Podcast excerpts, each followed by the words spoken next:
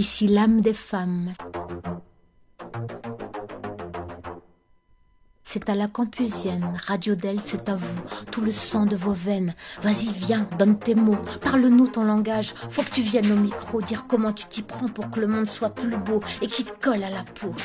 Mais vous êtes fou Vas-y, viens, t'as le courage, campusienne, t'as des ailes. Et c'est tout ce qu'on s'envole, on éclate les nuages. C'est du ciel, c'est du sol, on respire et c'est libre. C'est comme de la musique, un air d'aile, accord d'aile, juste l'accord majeur. Campusienne, c'est ton heure. Là maintenant, à l'instant T, dans ce paysage, nous, nous, bon, sûrement qu'on va faire tâche, mais dans un avenir proche ou lointain, euh, que peut-être on ne pourra pas vivre à notre échelle, peut-être qu'on ne fera qu'un seul tour. Il y a une femme là-dessus.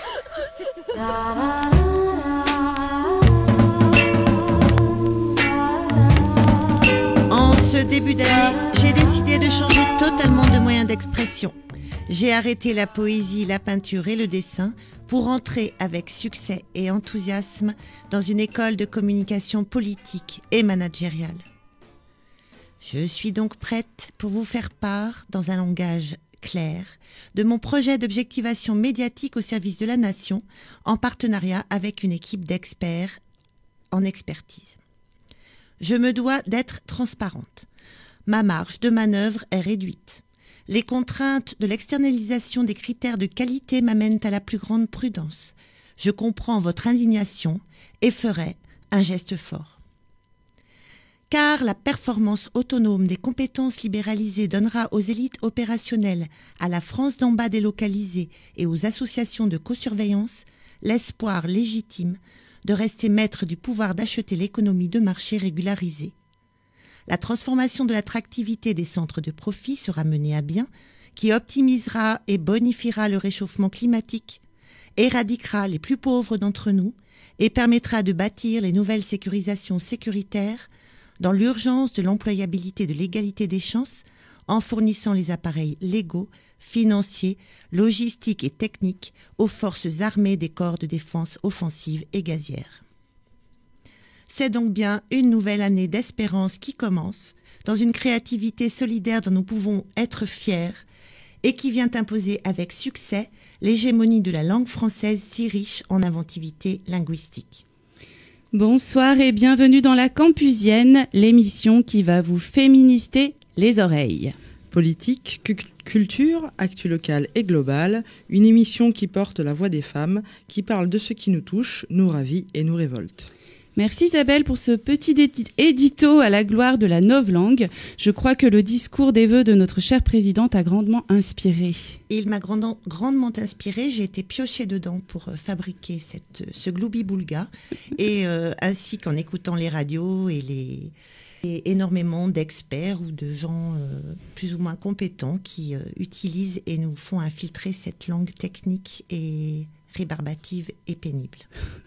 eh bien, merci. Alors, Fifi, de quoi nous allons parler ce soir? Eh bien, nous irons rencontrer une championne de boxe. Sophie nous parlera de grossophobie. Nous évoquerons le dernier bouquin de Mona Chollet, Sorcière, la puissance invaincue des femmes. Et je vous parlerai du film Les Invisibles. Nous terminerons l'émission avec la chronique podcast en faisant un petit tour du côté d'Arte Radio. Et tout de suite, je vous propose de partir à la rencontre d'une Clermontoise, et pas n'importe laquelle, car c'est une championne de boxe. Elle s'appelle Farida El Adrati et entraîne au Stade Clermontois. C'est dans sa salle de boxe que je suis allée lui poser quelques questions sur son parcours.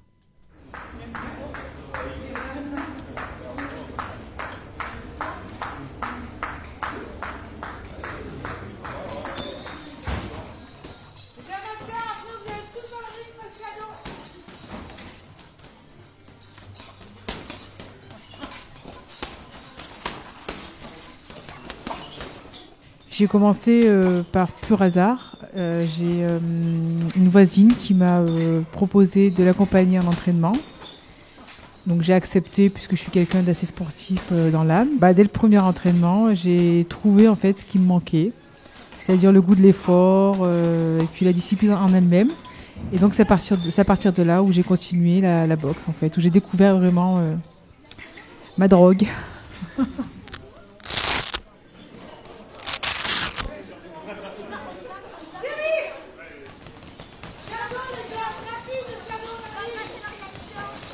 Euh, alors mon premier combat, ça s'est fait à Vendôme. Et c'était pour les euh, huitièmes de finale pour les championnats de France. Et euh, je me suis retrouvée face à la championne de France en titre. Donc je me souviens très bien, c'était un match très très très serré puisque c'était vraiment coup pour coup. On a fait ça tout le combat et j'ai gagné le combat de 1 point. Voilà, donc je peux comment souvenir. Alors, euh, Farida El Adrati, j'ai 37 ans, j'ai deux enfants et je suis responsable d'accueil de loisirs dans une école élémentaire. Et parallèlement à cette fonction, je suis euh, donc entraîneur de boxe euh, anglaise au stade Clermontois.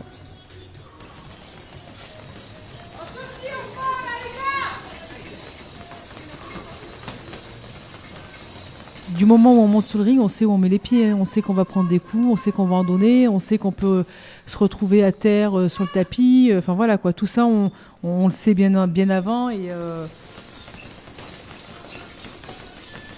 voilà, c'est moi j'ai pas de crainte de prendre des coups, j'ai pris des coups, je suis sorti avec des, yeux, des yeux au beurre noir, enfin voilà, les, les pommettes gonflées, les lèvres gonflées, enfin voilà, c'est c'est pas grave, ça, ça fait partie du jeu en fait. Hein, donc euh, c'est pour vous dire que c'est quand même euh, un sport qui est quand même très exigeant parce que euh, on, est, on, est, on est tout seul dans le ring et il n'y a personne qui, qui va nous aider. Et voilà, donc c'est un combat. Voilà, c'est le combat.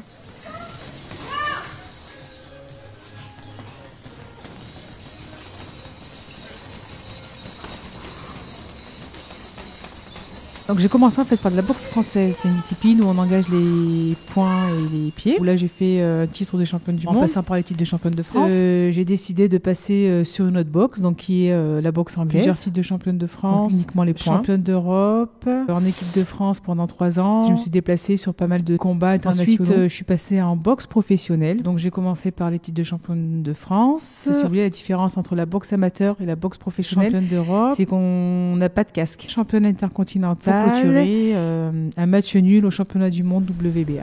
Allez, mettez-vous en place devant et puis après, j'ai d'autres anecdotes hein, euh, avec, avec euh, les histoires de poids, parce que vous voyez, le poids, il faut, faut, gérer le poids. Et c'est, c'est, la gestion de poids, c'est, c'est, c'est le premier combat, en fait. Et on a une catégorie attitrée, en fait, hein, donc on se doit de respecter cette catégorie, autrement on ne peut pas boxer, ou alors on est disqualifié et on ne peut pas boxer. Donc moi, je boxais en super léger, donc euh, c'était 60, 63. Donc je devais pas dépasser les 63 et je devais pas être en dessous des 60. Après, euh, la vie, la vie d'un sportif, euh, d'une sportive, voilà, c'est quand on arrive à un haut niveau, la gestion, j'ai envie de vous dire, même l'organisation en elle-même, elle est vraiment millimétrée. Il suffit que vous travaillez à côté, il suffit que vous ayez une vie de famille, des enfants, plus les entraînements voilà, c'est toute une gestion globale et qui fait que faut vraiment être bien organisé et pour pouvoir être bien et s'entraîner dans de bonnes conditions.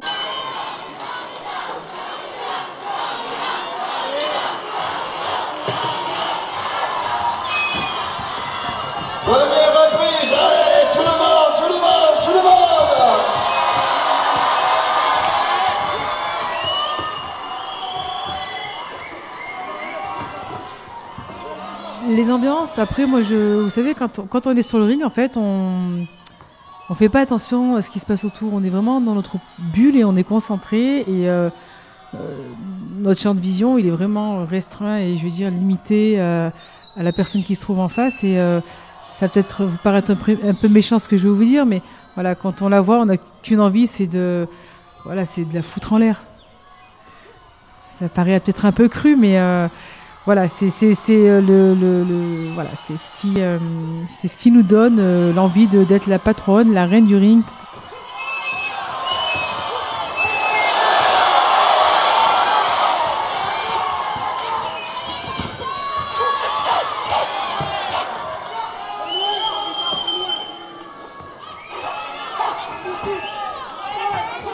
Ben, justement, après ce championnat du monde, donc il y a un peu plus de deux ans maintenant, du coup, j'ai euh, décidé de, jeter les gants et de passer de l'autre côté des cordes.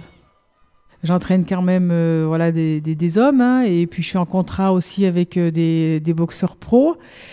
Et je suis d'ailleurs une des seules femmes en France à entraîner des pros masculins. Donc c'est quand même une fierté pour moi.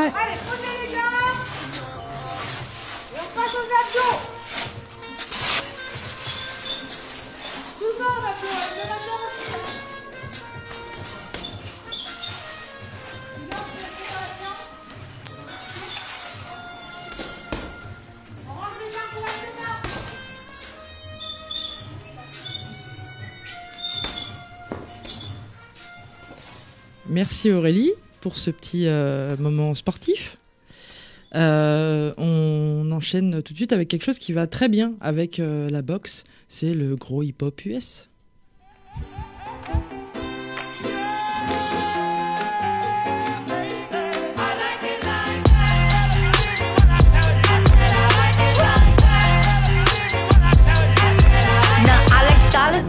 Diamonds, I like stunning, I like shining, I like million dollar deals. Where's my pen? Bitch, I'm signing. I like those Balenciagas, the ones that look like socks. I like going to the Tula, I put rocks all in my watch. I like texts from my exes when they want a second chance. I like proving niggas wrong. I do what they say I can't. They call me Cardi, Cardi, banging body, spicy mommy, hot tamale, hotter than a Somali. Virgo, Ferrari, hop up the stoop, jump in the coupe. Big dip on top of the roof, flexing on bitches as hard as I can. Eating halal, driving a lamb. So that bitch, I'm sorry though. Got my coins like Mario. Yeah, they call me Cardi B. I run this shit like cardio. Diamond district in the chain. Certified, you know I'm gang, gang, gang, gang. Woo! Drop the top and blow the. Oh, he's so handsome. What's his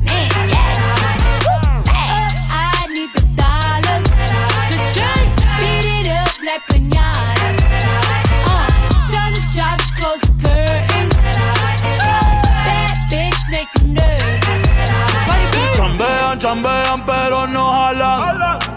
Tú compras todas las Jolambo, a mí me las regalan. I spend in the club, what you have in the bank. This is the new religion bank, el latino gang. Yeah, está toda servieta, pero es que en el closet tengo mucha grasa. Ya mudé la Gucci dentro de casa, yeah. Cabrón, a ti no te conocen ni en plaza. El diablo me llama, pero Jesucristo me abraza. Guerrero como Eddie, que viva la raza, yeah. Me gustan boricua, me gustan cubana. Me gusta el acento de la colombiana. Como me ve el culo la dominicana. Lo rico que me chinga la venezolana. Andamos activos, perico pim pim. Billetes de 100 en el maletín. Que retumbe el bajo, y Valentín, yeah. Aquí prohibido amar, dile charitín. Que per pico le tengo claritín. Yo llego a la disco y se forma el motín. District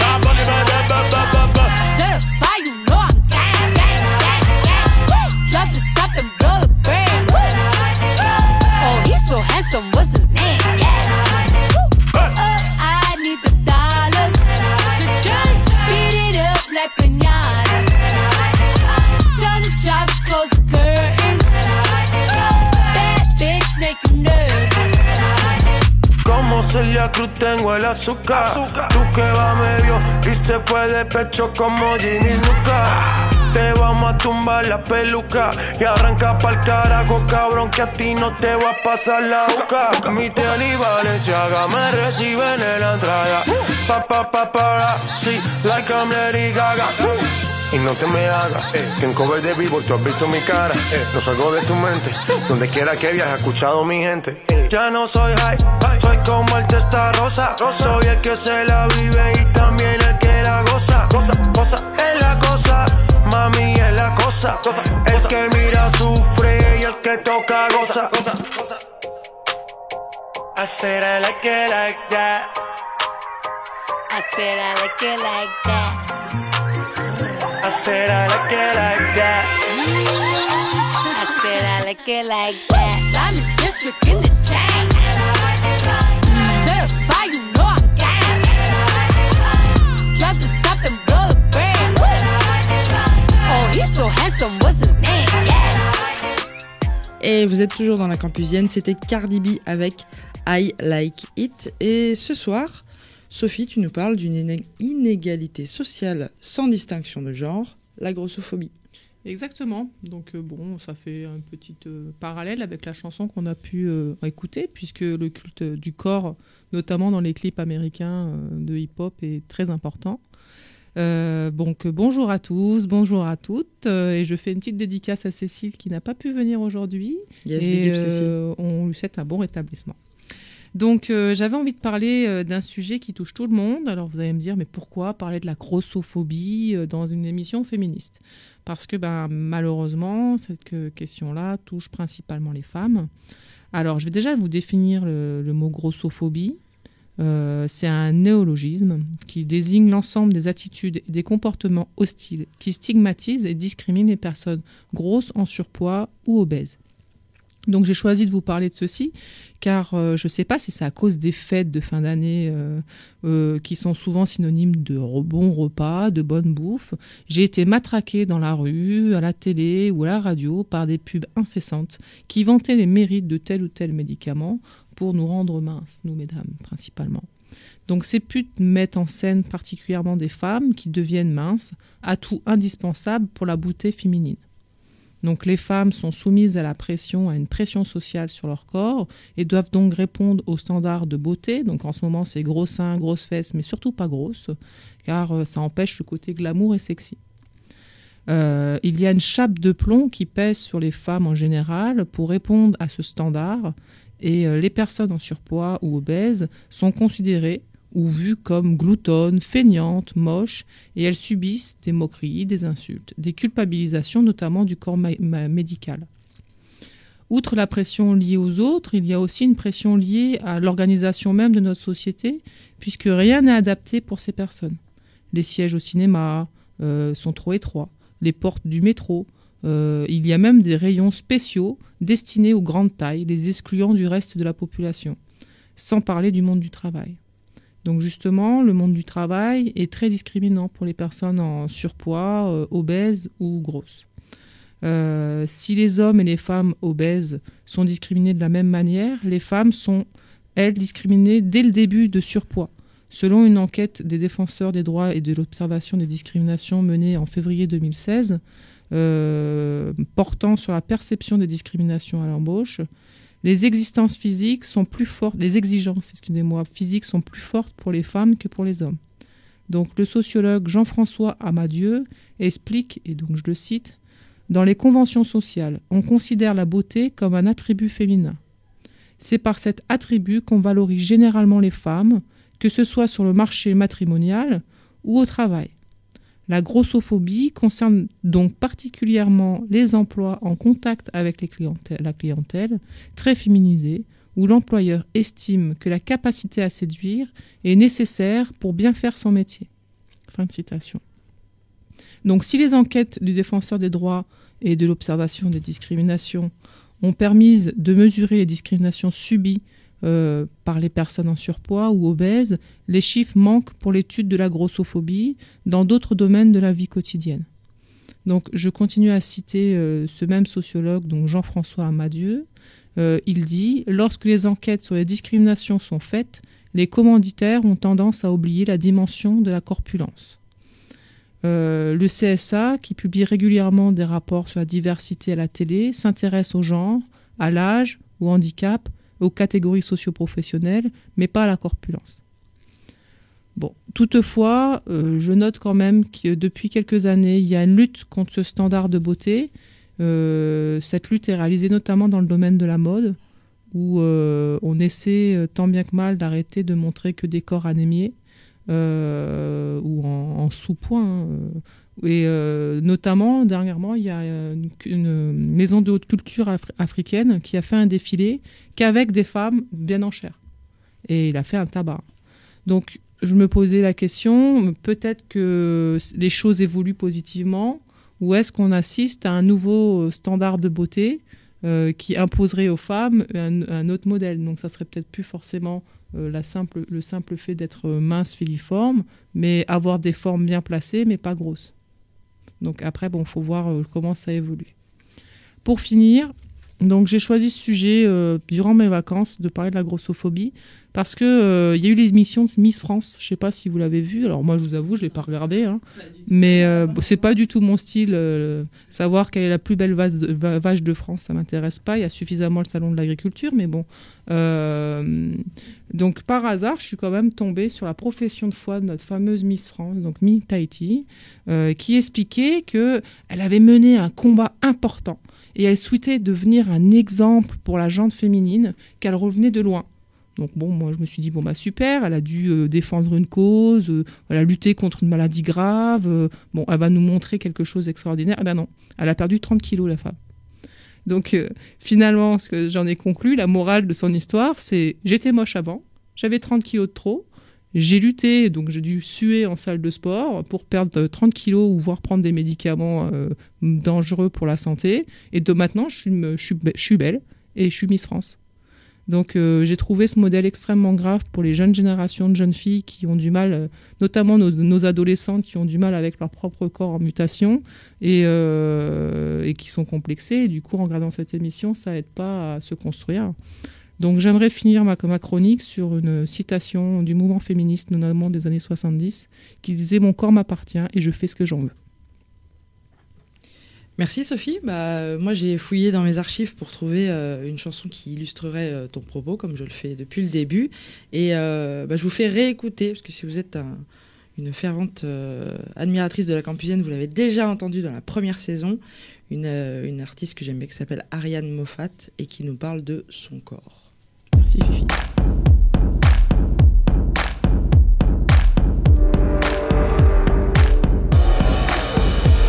Quoi faire avec mon corps, le coucher tôt, le lever tard, lui faire faire le sport. Quoi faire avec mon corps, l'exciter, l'exhiber ou encore lui donner tort?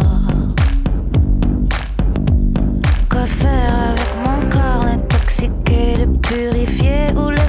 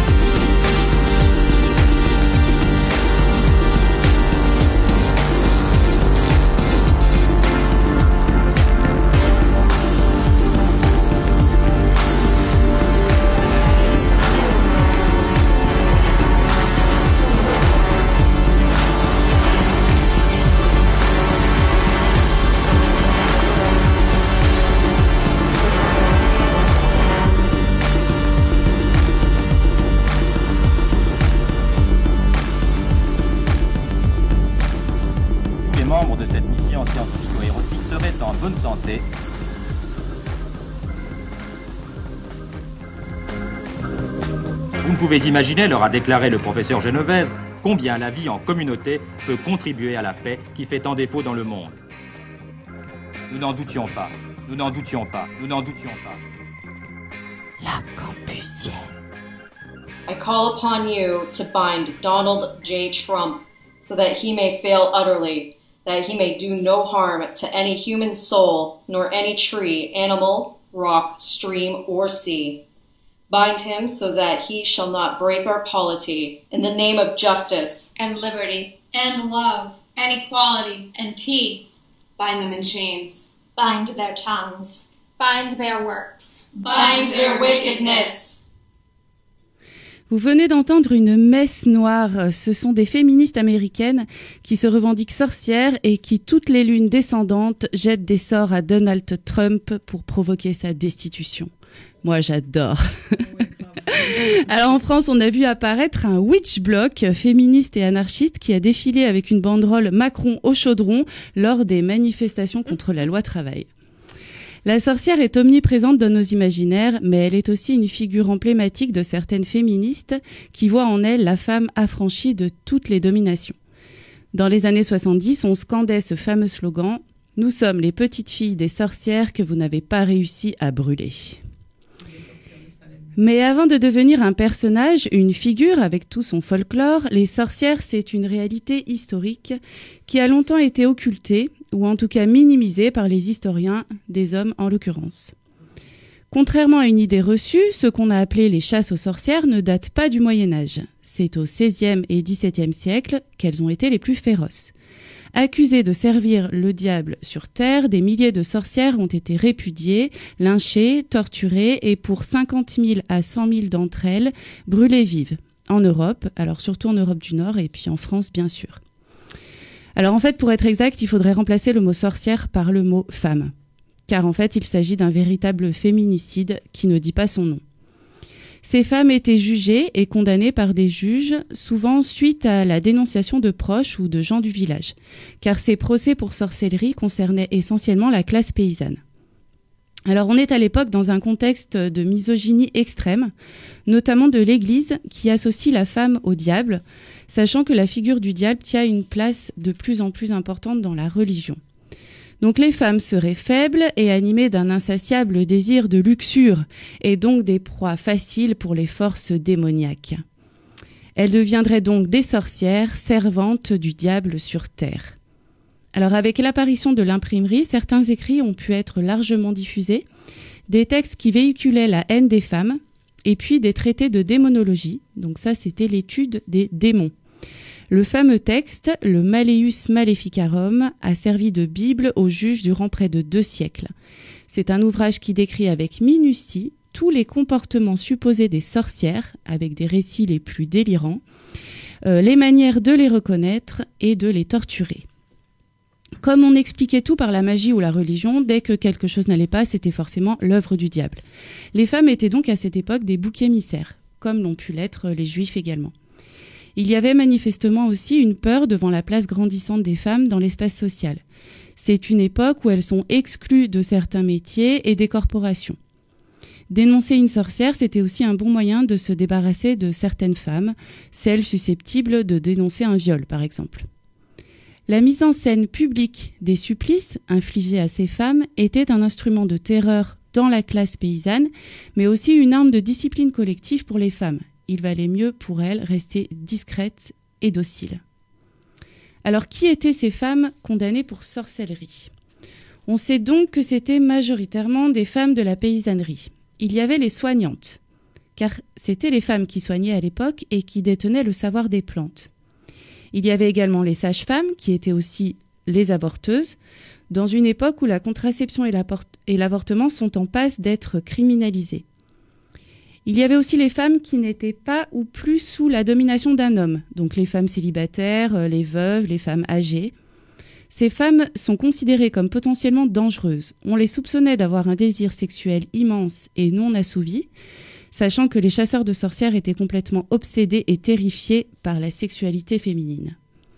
Des femmes très diverses, en fait, euh, ont été condamnées, car de toute façon, dans cette ambiance de terreur, chaque comportement pouvait être suspect. Voilà, je voulais vous parler des chasses aux sorcières pour en venir au dernier essai de Mona Chollet, Sorcière, la puissance invaincue des femmes, qui est sorti aux éditions Zone. Alors Mona Chollet est journaliste au monde diplomatique et elle est également autrice de plusieurs livres et notamment de Beauté fatale, les nouveaux visages d'une aliénation féminine. Dans cet essai, Mona Chollet essaye d'analyser comment cette période historique de la chasse aux sorcières a profondément marqué notre société, les représentations que l'on a des femmes et la construction de leur identité sociale. Pour elle, cette période a amplifié les préjugés envers les femmes et les images négatives véhiculées à l'époque continuent à produire aujourd'hui de la censure, de l'autocensure, de l'hostilité, voire de la violence. Alors elle s'intéresse à, pas mal de sujets, notamment à l'autonomie des femmes, à la maternité, à la vieillesse, ou encore au rapport des femmes avec la médecine. Donc par exemple, comme on l'a dit, euh, dans les sorcières condamnées, il y avait beaucoup de veuves et de célibataires, des femmes qui ne sont pas subordonnées à un homme. Alors aujourd'hui encore, les femmes célibataires euh, sont considérées comme forcément malheureuses. Et il peut effectivement y avoir de la souffrance puisque tout conditionne les femmes sur l'idée de trouver l'âme sœur. Les personnages de la culture populaire qui nourrissent nos imaginaires sont des femmes seules dont le seul but est de trouver l'amour. Le couple hétérosexuel est la norme et tous les autres types de relations sont considérés comme temporaires ou pas vraiment comme des relations. Mona Cholet, donne l'exemple d'un film qui a très bien marché dans les années 80, je ne sais pas si vous vous souvenez, c'était euh, Liaison fatale. Alors c'est l'histoire d'une femme qui a une aventure avec un homme marié et qui devient complètement obsédée par la vie qu'elle n'a pas. On alterne les scènes d'une vie de famille parfaite avec une mère qui ne travaille pas et des scènes où elle, elle, elle se morfond toute seule chez elle. Elle est à la fois pathétique et inquiétante et n'a qu'un seul but, accéder à une vie de compagne et de mère. Alors on va retrouver chez elle beaucoup d'attributs de la sorcière. Par exemple, elle est habillée euh, de cuir noir, elle habite à côté de la halle aux viandes de New York et des feux brûlent dans des fûts en métal en bas de chez elle. Donc une femme qui n'est pas en couple pose en fait euh, peut-être la question de l'autonomie des femmes, qui a été si durement acquise. Le discours sur les femmes indépendantes est encore souvent teinté de misérabilisme et de condescendance. Et c'est encore plus le cas pour les femmes qui n'ont pas d'enfants. Alors là, il y a vraiment un tabou sur cette question. Généralement, une femme qui n'a pas d'enfant, eh ben, elle inspire la pitié. Et si elle, décide de, si elle décide de ne pas en avoir, alors là, c'est carrément l'incompréhension. À l'époque des chasses aux sorcières, le fait de ne pas avoir d'enfants était un signe, puisque copuler avec le diable rendait les femmes stériles. Et puis, dans les descriptions fantasmées des sorcières, on dit qu'elles tuent des enfants, qu'elles mangent des bébés. La sorcière, c'est l'antimère, quelque part. Encore aujourd'hui, une femme qui ne veut pas d'enfants, on va présupposer qu'elle ne les aime pas. Une femme ne peut s'épanouir que dans la maternité, c'est un but ultime. Les femmes qui n'ont pas d'enfants sont renvoyées sans arrêt à cette condition de non-mère, de femme pas vraiment entière. Elles sont supposées être égoïstes, alors que le don de soi est une qualité survalorisée chez les femmes et euh, très peu par contre chez les hommes. Hein. Et puis de toute façon, elles ont forcément un désir d'enfant refoulé. Enfin, tout ça, ça relève du pathologique en fait. Hein. Voici un petit extrait de l'essai de Mona Chollet qui donne un exemple sur cette question. Pour le sens commun, toute autre réalisation que la maternité apparaît non seulement comme un substitut, mais comme un pis-aller. On en trouve une illustration dans le film d'Anne Fontaine Coco avant Chanel, sorti en 2009, consacré au début de Gabrielle Chanel. La jeune femme est amoureuse d'un homme qui, à la fin du film, meurt dans un accident de la route. On la voit en larmes, puis, sans transition, on assiste à son premier triomphe professionnel. Après un défilé, l'assistance l'applaudit et l'acclame, tandis qu'elle reste assise dans un coin, le regard dans le vague, mélancolique. En conclusion, le commentaire nous dit qu'elle a connu par la suite un immense succès, mais qu'elle ne s'est jamais mariée et n'a jamais eu d'enfant. On en retire l'impression qu'après ce deuil, elle a vécu comme une nonne, uniquement préoccupée de sa carrière après la perte de son grand amour. Or, en réalité, Chanel a eu une vie riche et mouvementée. Elle a eu des amis et des amants qu'apparemment elle a aimés, au moins pour certains. Il y a quelque chose de manipulateur, ou plus vraisemblablement la facilité du cliché, a laissé entendre que sa carrière aurait été un palliatif à son malheur privé. Elle avait commencé à créer bien avant la mort de son amant, mue par une, par une nécessité profonde. Et ce travail lui a, à l'évidence, apporté d'immenses satisfactions. Voilà, donc ça c'était un petit exemple euh, de la manière dont on renvoie toujours euh, les femmes à leur euh, maternité. Alors bon, franchement, soyons honnêtes, Coco Chanel, Virginia Woolf ou Simone de Beauvoir auraient-elles pu avoir une vie aussi riche et produire autant de choses si elles avaient eu des enfants? On peut se poser la question. Euh, voilà, donc Mona Chollet, elle parle aussi euh, de la manière dont on voit euh, la vieillesse chez les femmes. Donc ça, on en reparlera un petit peu plus tard dans l'émission si vous le voulez bien. Et puis, elle parle également du rapport de la médecine aux femmes. Alors, les soignantes détenaient un savoir qui va être complètement dénigré. Donc là, je reviens sur l'époque des chasses aux sorcières. On est à une époque où l'exercice de la médecine, qui était le domaine des femmes, va être récupéré par les hommes de la classe bourgeoise. D'ailleurs, il y aura bientôt une interdiction d'exercer la médecine sans diplôme, sachant que les femmes n'ont pas accès aux études de médecine. C'est une nouvelle conception du savoir, une science arrogante, nourrie de mépris à l'égard du féminin, associée, euh, lui, à l'irrationnel et à une nature qu'il s'agit maintenant de dominer. Les médecins ont donc pu éliminer la concurrence par l'élimination de milliers de soignantes. Pour autant, c'est aussi des savoirs qui se sont perdus, car la médecine pratiquée par la bourgeoisie était complètement empreinte de religion et n'avait rien de scientifique, sachant que le remède préféré était la saignée et qu'il le sera encore pendant longtemps. Les femmes ont ensuite euh, pu revenir dans les métiers du soin, mais dans des rôles qui relèvent plus du prendre soin. Elles, sont donc plutôt infirmières que médecins, même si bien sûr euh, ça bouge de ce côté-là. En tout cas, cette histoire a donné comme héritage une médecine qui a un rapport agressif avec le patient et plus encore la patiente. Mona Cholet évoque toutes les histoires de maltraitance gynécologique notamment. Voilà, euh, j'en reste là. Il y aurait encore plein de choses à dire sur cet ouvrage, mais on me dit dans mon oreillette que mes chroniques sont beaucoup trop longues. Donc, je vous laisserai lire euh, Sorcière, la puissance invaincue des femmes de Mona Chollet. Et pour terminer cette chronique, je vous propose d'écouter une, euh, un morceau de Sorcière de Brujas de Princesse Nokia.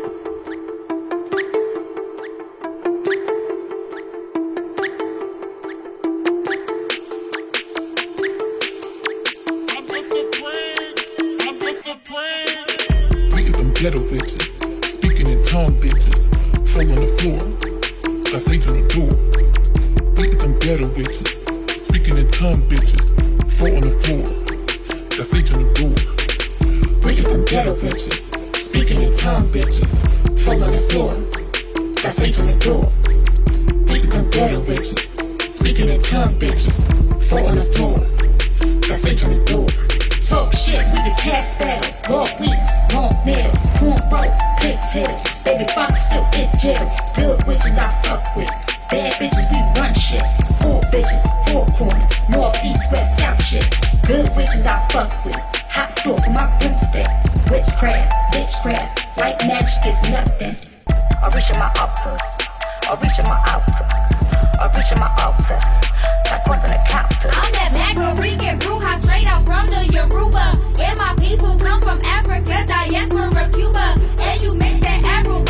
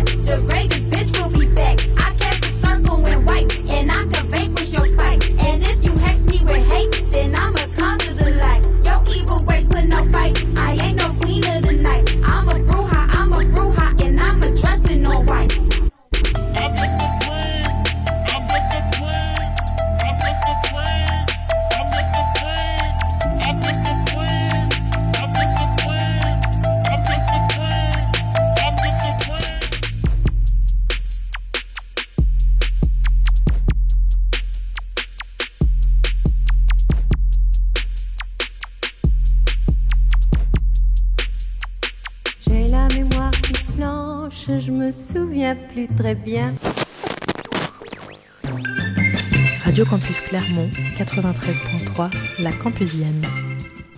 Et oui, vous êtes toujours dans la Campusienne sur Radio Campus. Aujourd'hui, Fifi, tu vas nous parler du film Les Invisibles qui parle des femmes qui vivent dans la rue. Oui, comme vous avez dû le remarquer, le froid s'est bien bien installé. Je sais pas vous, mais dès que la température descend en dessous de zéro, je ne peux pas m'empêcher de me dire que je suis une sacrée vénarde. Pourquoi? Eh bien parce que chaque nuit, je dors dans un lit bien au chaud avec un toit sur la tête. Ce n'est pas le cas de tout le monde. En France, on estime le nombre de SDF à 143 000. Le dernier recensement date de 2012, donc on peut facilement imaginer que ce chiffre est plus grand aujourd'hui. 40% d'entre elles sont des femmes. Et ici aussi, les inégalités sont marquantes.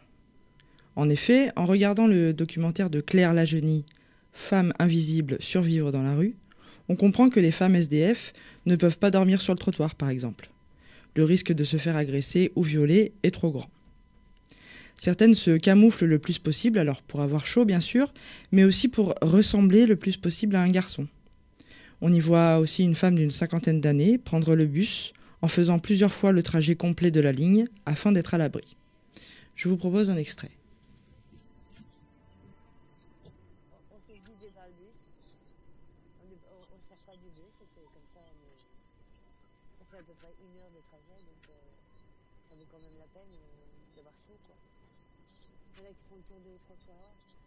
dans le bus.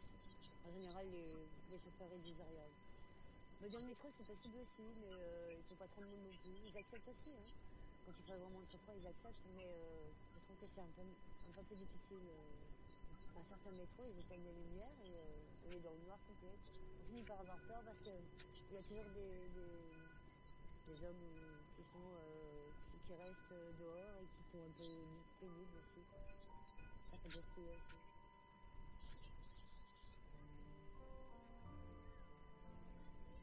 Les hôpitaux, mais dans les hôpitaux, ils sont un peu moins sympathiques. Je ne sais pas pourquoi. Euh, ils acceptent tout. tout.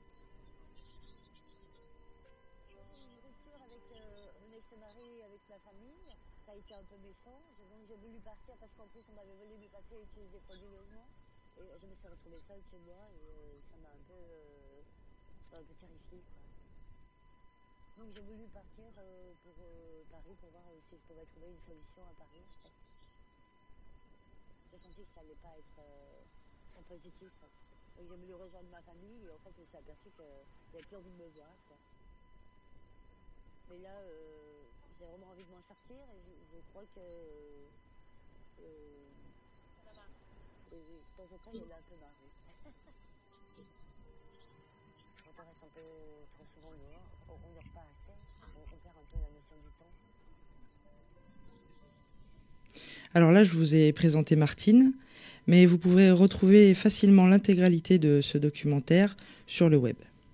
Et c'est ce dernier qui a inspiré Louis-Julien Petit pour la réalisation de son dernier film Les Invisibles en salle en ce moment.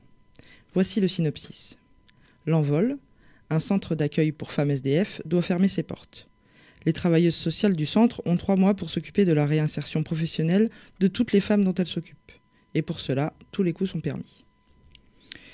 Une quinzaine d'actrices non professionnelles qui ont connu la rue mettent leur vérité au service des Invisibles, sorti le 9 janvier, aux côtés de Corinne Massiro, d'Audrey Lamy et de Déborah Lukumwena. Pour une comédie sociale entre émotion et éclat de rire. Un film tragicomique, totalement ancré dans le réel. Et pour cause, le réalisateur de 34 ans a passé un an comme bénévole en centre d'accueil pour femmes à Grenoble et à Paris, pour comprendre et trouver le ton juste. Si l'absurdité du système administratif mis en place pour venir en aide à ces oubliés de la vie est évoquée, elle n'est pas le sujet principal de ce long métrage, placé sous le signe de l'entraide et de la cohésion, bien loin de toute idée de moralisme ou de misérabilisme. Avec l'humour comme, comme arme, contre la misère, Les Invisibles est avant tout un film de combattante dans lequel la lutte est plus importante que l'objectif à atteindre. S'il ne prétend pas proposer de solutions concrètes à la prise en charge des personnes à la rue, Les Invisibles, grâce à sa liberté de ton, son optimisme et ses accents de vérité, est avant tout un hymne vibrant et léger à ces guerrières qui n'ont d'autre motivation que d'avoir un toit et de quoi se nourrir. Je vous invite donc à aller voir ce film, vous passerez un bon moment et en plus, vous repenserez forcément à la manière dont vous vous comportez quand vous croisez un SDF au coin de votre rue. Et merci Fifi pour euh, cette petite chronique. Donc euh, les invisibles en salle en ce moment. Allez, on s'écoute un petit morceau tout de suite. C'est Daddy Mori euh, fit LMK. C'est féroce. Yes, on s'écoute ça tout de suite, Aurélie, oui. Daddy Mori? L'ancienne quand même. hein. À l'ancienne, LMK, j'ai des gifler. Perso, je trouve que le dancehall c'était mieux avant. Beaucoup sont décevants, c'est la mode de ne pas voir sa tâche, de mettre le dancehall en avant. LMK, t'es joli mais pas correctement. Cette culture ne se pratique pas n'importe comment. Maury, t'es dead, toi t'es rincé. Le dancehall c'est plus que c'était. Bat, bat, bat, change de game et qu'on est sous les lignes. Personne t'a enflammé. Aujourd'hui c'est terminé. Raga Sonic Revival on vit dans le futur, pas dans le passé. LMK, c'est comme ça que tu l'es pas. Mon style rincé, tu l'as poupé dans ton freestyle.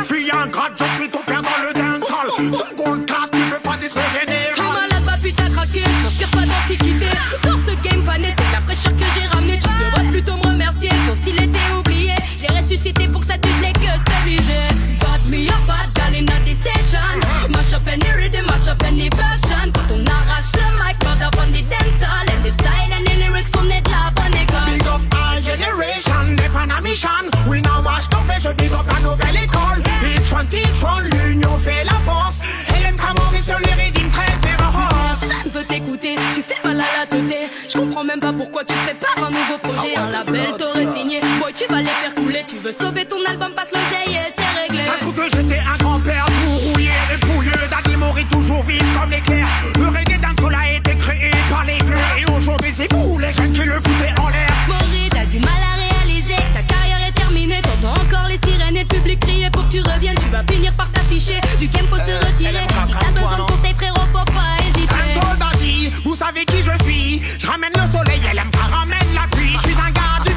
je j'avane toute la nuit. Devant aucun challenge, Daddy Mori ne fuit.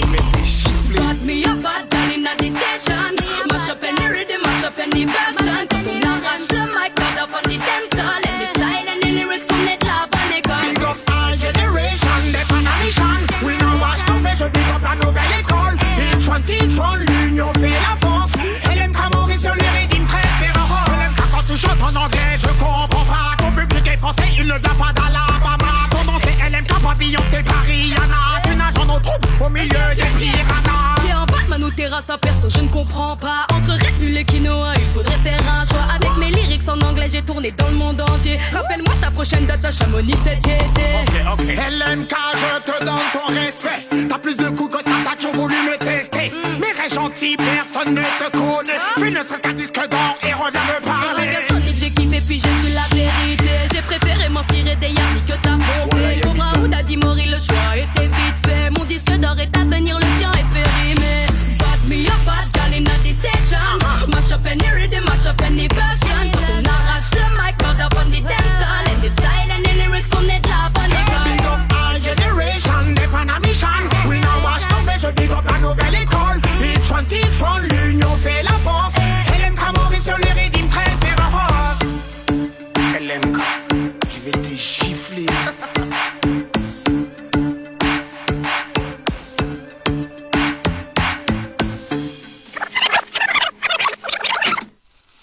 Archives sonores, émissions, podcast, la campusienne laisse traîner ses oreilles. N'est-ce pas merveilleux? Oui, c'est merveilleux. Alors aujourd'hui, on, vous voulait, on voulait vous parler d'une émission à écouter en podcast sur Arte Radio. Ça s'appelle Un podcast à soi et c'est un programme réalisé par Charlotte Bien-Aimée.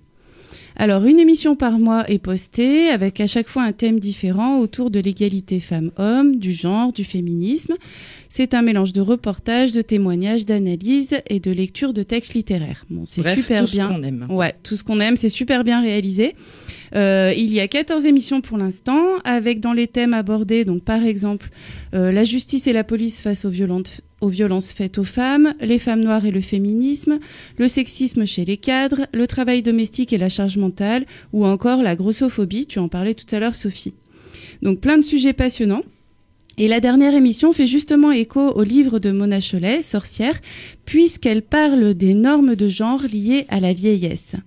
L'épisode s'appelle Vieille et alors, et on écoute tout de suite quelques extraits. Dans le regard porté sur nos corps vieillissants, il y a comme un espèce de mépris, comme si la société nous renvoyait qu'on n'avait vraiment pas de goût d'être aussi vieille, quoi. Que en fait, c'est pas ça qu'il faut faire, il faut pas être comme ça. En fait, faut être jeune et toute belle et avec euh, des une belle couleur dans les cheveux et une peau magnifique. non seulement t'es plus sur le marché du sexe par rapport au mec, mais t'es plus sur le marché non plus de la, la maternité, quoi. Bon, bah donc, euh, c'est fini, quoi. Stop, fais tes prières, et puis, euh, je sais pas, occupe-toi de tes petits-enfants, et puis fais des confitures. Non, mais c'est. Voilà, et puis mets-toi une grosse blouse, et puis, et puis c'est bon, quoi. J'étais avec un copain et on a- à un moment donné, on s'est mis à danser euh, bah, du pogo, quoi, comme on a toujours aimé faire ça, quoi, danser un pogo comme ça et puis bouger les choses parce que les gens étaient statiques, bougeaient pas et nous, ça nous rendait malheureux. Et puis on avait envie, quoi, d'être d'être là et, là, il y a un, type jeune et tout euh, qui m'a dit mais ça me dégoûte en fait comment vous êtes euh, à votre âge et tout ce que vous faites et tout vous me dégoûtez Oh et là moi je d'un seul coup je me suis dit Ouah, ça craint. J'arrivais pas à comprendre en fait. Puis bon, j'avais une grand-mère basquaise euh, qui a dansé jusqu'à la fin de sa vie, qui dansait tout le temps, tout le temps. Donc euh, en fait, voilà, pour moi, c'est aussi, il n'y a, pas de- y a pas de honte à bouger son corps quand on est vieux. Et euh, voilà, quoi, c'est quelque chose qui, qui, qui est de la vie. Il me semble que très tôt, euh, dans les parcours de vie de femme, il y a cette, euh, cette pression euh, à, à rester dans la jeunesse, euh, à avoir conscience des signes de son vieillissement, de son horloge biologique, etc., qui fait qu'il y a une, une familiarisation très précoce euh, au fait qu'on est des êtres euh, dans le temps, que le temps nous est compté. Sur son site, le collectif rappelle qu'aujourd'hui, une Française majeure sur deux a plus de 50 ans, mais que cette majorité réelle dans la vie est traitée comme une minorité invisible dans les fictions. Mais en même temps, c'est un combat, je trouve. C'est un combat parce que je parlais tout à l'heure, on parlait des botox, des machins, mais il y a des, c'est des injonctions euh, permanentes en fait sur, euh, bah, sur le corps, sur être en pleine forme parce qu'on a 50 ans, sur être belle parce qu'on a 50 ans, sur c'est comme une espèce de poison qui, qui, vient dans notre cerveau et euh, dont il faut lutter. Hein. Mm. ce regard qu'on a sur le vieillissement des femmes et des hommes, ce regard différent, est un révélateur d'inégalités de genre plus profondes. C'est-à-dire qu'un homme est valorisé beaucoup plus pour ce qu'il fait, ce qu'il a fait, euh, et donc tout ce qu'il a fait peut avoir des, traces euh, sur son corps. On va pas aimer des cicatrices sur un visage de femme euh, ou, une peau avec toutes sortes de traces. Et dans l'article de Suzanne Sontag auquel je faisais référence, elle, enjoignait les femmes à s'émanciper de cette focalisation sur la jeune femme. Euh, Elle disait mais arrêtez d'être flattée si on vous appelle encore mademoiselle à 40 ans, devenez le plus vite possible des adultes, Euh, arrêtez de vous référer, c'est fait plus facile à dire qu'à faire parce qu'on sait que, que les normes sont très euh, intériorisées, mais elle, disait que en fait un, un des voies de l'émancipation féministe c'était de s'émanciper de cette obsession euh, de la figure de la jeune femme. Dans un article paru en 2009, Réenchanter la vieillesse, Rosemary Lagrave s'interrogeait sur l'absence de collectifs féministes de vieilles femmes, alors que la génération féministe des années 70 entrait dans la vieillesse. Dix ans après, peut-être que les choses évoluent doucement. Vieille et garce, vieille et puérile, vieille et vraie, vieille et vorace, vieille et vulgaire, vieille et grosse, vieille et kalachnikov. Les Fouf qui peut sont en train d'organiser une exposition avec leurs photos. Vieille et drôle, vieille et sauvage, vieille et butch, vieille et pute, vieille et morte de rire. Quant aux ménopauses rebelles, elles fabriquent des pochoirs pour inonder les rues de Marseille de leurs slogans. Vieille et hystérique. Et elles iront bientôt danser, toutes ensemble.